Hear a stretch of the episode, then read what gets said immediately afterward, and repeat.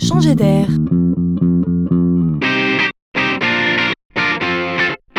C'est la chronique de Laurent Collen. Maman, maman, c'est super. Tu sais quoi? Eh ben, je vais bientôt travailler dans une entreprise. Ah bon? Déjà? Mais tu n'es qu'en troisième, ma chérie. Comment est-ce possible? Mais c'est un stage, maman. Pff, n'importe quoi. Un stage découverte. C'est juste quelques jours.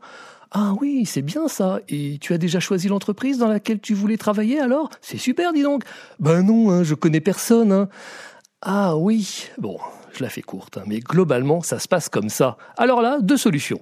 Soit maman a un réseau, elle passe quelques coups de fil et hop, c'est fait. Soit non, et là, c'est la galère. Le monde est bien à deux vitesses. Et les stages sympas ou utiles vont toujours au même. Face à cette injustice, cet handicap de départ, quelques sites internet fleurissent, souvent créés d'ailleurs par des lycéens eux-mêmes ou par des profs. Ils s'appellent Olico ou viens voir mon taf.com et ils luttent à leur manière contre la reproduction sociale. Le futur stagiaire y partage librement ses rêves, ses projets, et les entreprises n'ont plus qu'à se baisser pour cueillir ses porteurs d'envie. Et voilà, grâce à Internet, une première marche vers le travail, soudainement plus facile à gravir.